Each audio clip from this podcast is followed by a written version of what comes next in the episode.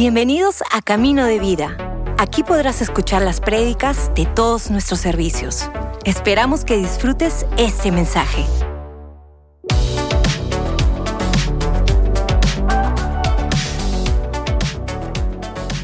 ¿Qué tal familia? Muy buenas tardes. Espero estén pasando un excelente domingo. Mi nombre es Joel y en esta tarde tengo el privilegio de poder compartir la palabra de Dios con cada uno de ustedes. Realmente estoy emocionado por la palabra de esta tarde. Es algo que Dios viene hablando hace un tiempo en mi vida. Me gustaría que oremos. Oremos para poder concentrarnos en lo que Dios quiere hablarnos en esta tarde. Tal vez los que estamos escuchando esto, todos vamos a escuchar lo mismo, pero Dios puede hablarle a cada uno de nosotros de una manera diferente. Así que ¿Qué les parece si oramos? Padre bueno, gracias por tu palabra en esta tarde, Señor, que sea tu palabra haciendo la obra en nuestras vidas, Dios. Gracias porque tú te relacionas con cada uno de nosotros de una manera personal y única, Señor. Señor, tú sabes mejor que nosotros mismos lo que necesitamos escuchar, así que sea tu palabra hablando y transformando nuestro corazón y nuestra mente en esta tarde. Disponemos toda nuestra atención a ti en el nombre de Jesús. Amén. Amén. Y me, gustaría contarles algo. Yo hace, hace, hace unos años, bueno, creo que como toda persona que trabaja, que chambea, siempre tiene el sueño de poder ascender, ¿no? ir creciendo laboralmente. Y yo tenía un sueño de poder ocupar una responsabilidad, bueno, un, cargo de mayor responsabilidad en, la empresa, en la organización donde, donde estaba trabajando. Y se abrió, se abrió la posibilidad, pasó algo y yo dije, ya, este es mi momento y bueno, me lo negaron.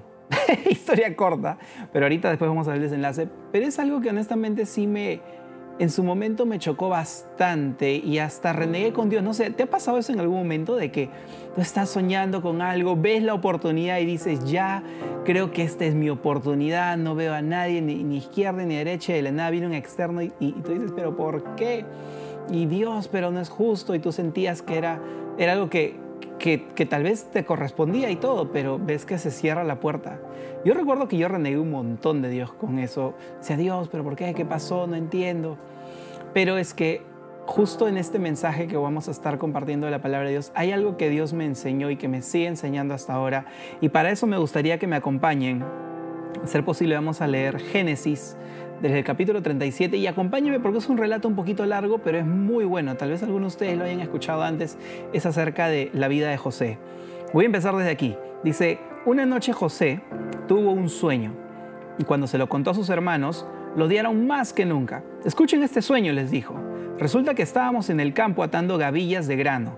De repente mi gavilla se levantó y las gavillas de ustedes se juntaron alrededor de la mía y se inclinaron ante ella. Sus hermanos respondieron, ¿así que crees que serás nuestro rey? ¿No es verdad? ¿De veras piensas que reinarás sobre nosotros?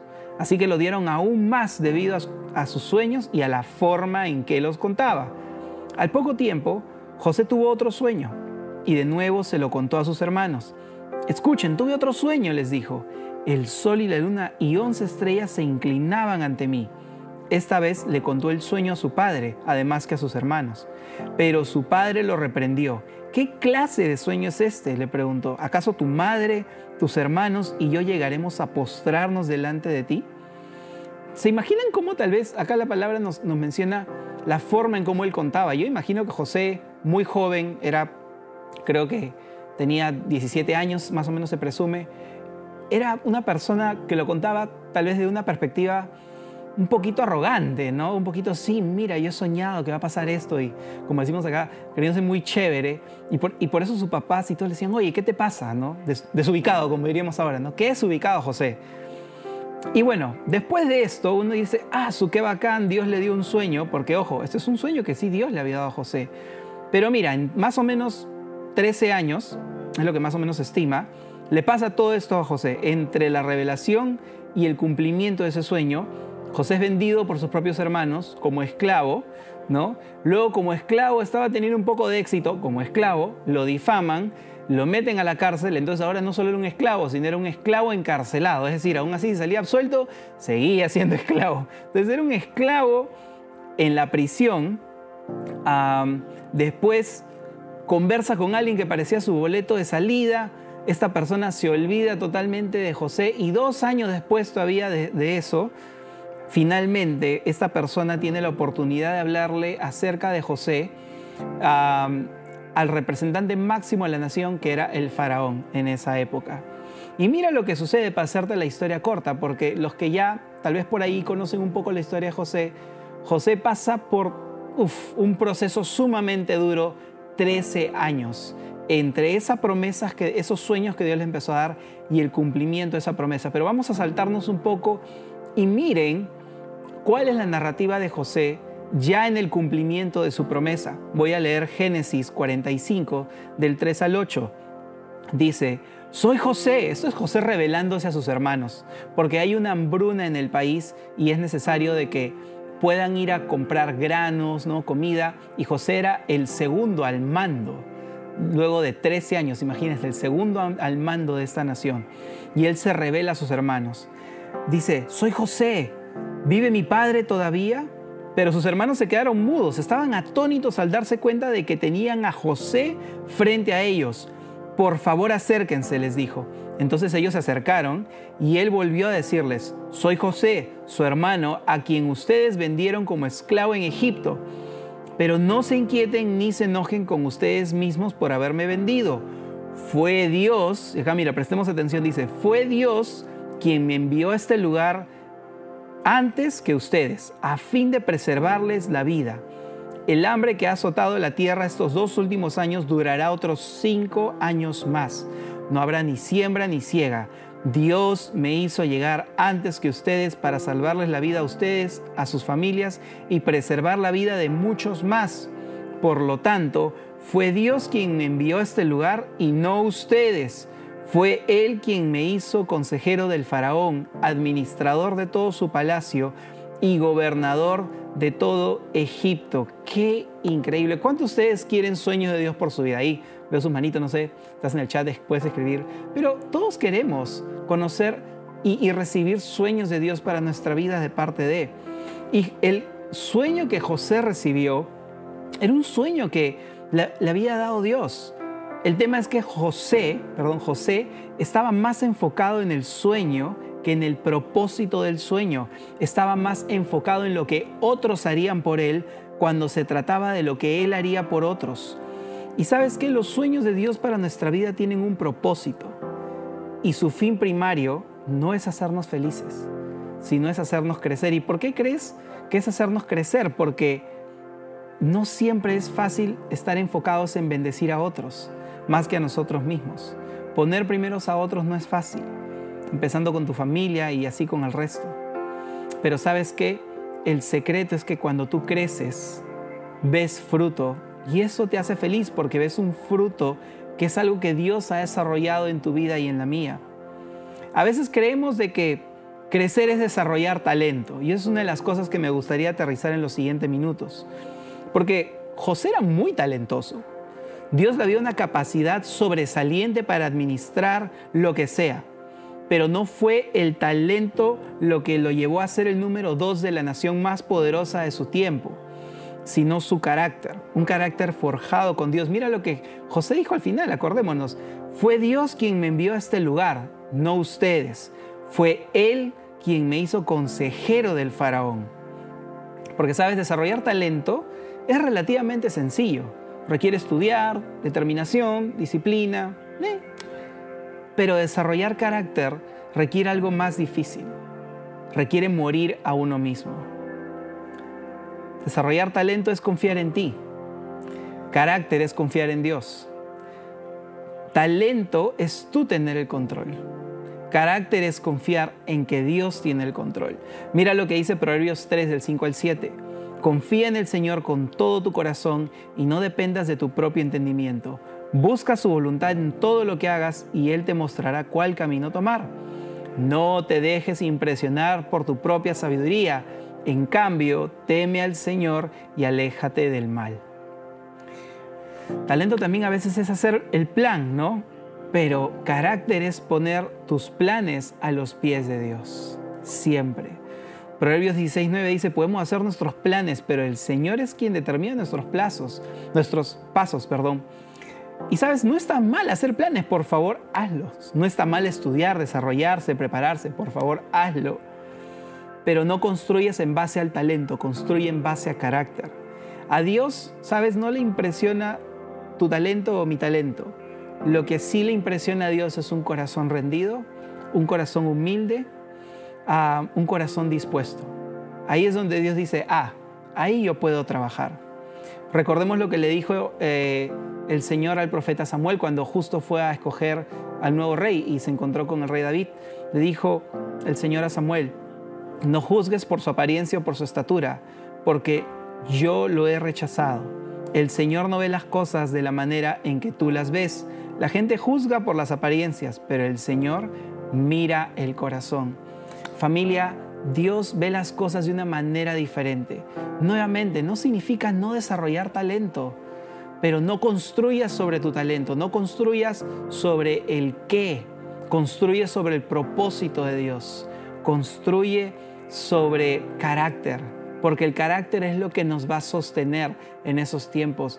Por ejemplo, para comentarles la historia que dejé un poco inconclusa al inicio, de que esa chamba no la tuve, pero años después hubo un mismo momento y habían pasado cosas en mi vida en un periodo de tiempo, unos años, en el que me permitieron tomar eso. Y no fue más preparación, no fue que estudié algo más, no fue un cartón más.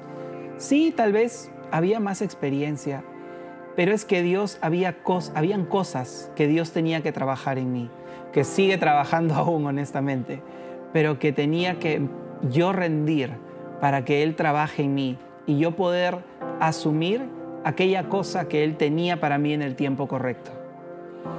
Pero sabes, en ese momento fue doloroso cuando se negó, pero cuando se abrió, gracias a Dios, había pasado cosas que me permitían tener otro enfoque. Ya no estaba enfocado en, ah, la responsabilidad, qué genial, sino en cuál es el propósito por el cual Dios me ha puesto ahora en este lugar. Y familia, cuando buscamos realmente entender, el propósito de Dios en medio de la temporada, más que la cosa en sí, ¿no? lo que queremos lograr, eso, la meta, ahí es cuando empezamos a construir sobre talento y no sobre carácter. familia, no persigamos solamente oportunidades, persigamos a Dios y su voluntad que siempre es buena, agradable y perfecta. Confiar en el tiempo de Dios, ojo, no es una confianza pasiva, es una confianza activa de seguir avanzando, pero no pensando en la meta como un destino, sino como un camino. El día a día es la verdadera meta, el proceso, no el suceso, no ese momento. No vivamos de momentos, vivamos de constancia, porque eso familia es lo que nos forma carácter. Constantemente invertir en nuestra relación con Dios, invertir en estar con Él, en buscar su dirección en todo tiempo. Amigos, yo espero que este mensaje de la palabra de Dios y de la vida de José los haya animado, los haya inspirado a que en esos momentos donde Dios nos da un sueño, no decir ya, ¿cómo esto me va a servir? Sino decir, Dios, ¿cómo esto sirve a otros? Dios, ok, me voy a preparar, pero primeramente, Señor, mi corazón que esté en el lugar correcto, que fue lo que Dios hizo con José. Por eso cuando José ya era el número dos, era el más top del, del, gobierno, era el número dos después, después del faraón no había nadie con, nadie con más poder que José, pero José no estaba, como decir, embriagado de poder, no pasmado por eso, sino todo lo contrario, él estaba enfocado en el propósito, era salvar la vida de personas, era administrar bien una nación para que pueda haber alimento para todos y para su familia. Cuando tú pones a Dios primero y pones a otros primero, Dios siempre va a poner primero a tu familia, Dios siempre va a cubrirte a ti. Amén. Y a los que nos están viendo por primera vez, gracias por acompañarnos hasta este momento. Tú que nos estás viendo por primera vez, me gustaría extenderte una invitación. Es una invitación a poder rendir tu vida a Dios. Yo hace un momento decía que una de las cosas que le impresionan más a Dios es un corazón humilde, un corazón rendido. Y si tú estás aquí hoy día, créeme que no es una casualidad. Dios a través de su palabra se quiere presentar a ti y decirte simplemente de que Él te puso en esta tierra con un propósito, con una idea no solamente de vivir y lograr cosas, sino que hay un propósito de Dios por ti específico que Él quiere mostrarte. Pero para poder hacerlo, lo único que Él pide es que tú puedas abrir tu corazón. Es decirle, Dios, te doy acceso a mi vida. Ya no quiero ser yo el que tome las decisiones, sino seas tú viviendo en mí. Quiero darte el control a ti, Dios. Si tú en esta tarde dices, Joel, me gustaría darle mi vida a Dios. No se trata de un cambio de religión, no, nada de eso. Es simplemente empezar una relación con Dios, decirle, Señor Jesús, ven a mi vida, empieza a hablarme, cámbiame, muéstrame qué cosas puedo mejorar. Y créeme que cuando tú le das acceso a tu vida a Dios, Dios empieza a hablar y empieza a revelarse de una manera personal. Pero todo empieza con una decisión. Si tú deseas tomar ese paso en esta tarde, permíteme guiarte en esta oración. Yo te pido de que puedas hacer esta oración, repite estas palabras después de mí con todo tu corazón, si puedes cerrar tus ojos y concentrarte.